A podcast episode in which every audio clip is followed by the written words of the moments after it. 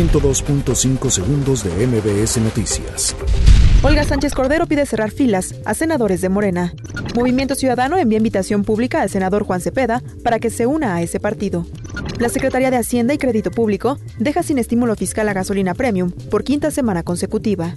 Alcalde de Tepalcatepec, Michoacán, solicita apoyo a Andrés Manuel López Obrador y Silvano Aureoles para restablecer la seguridad.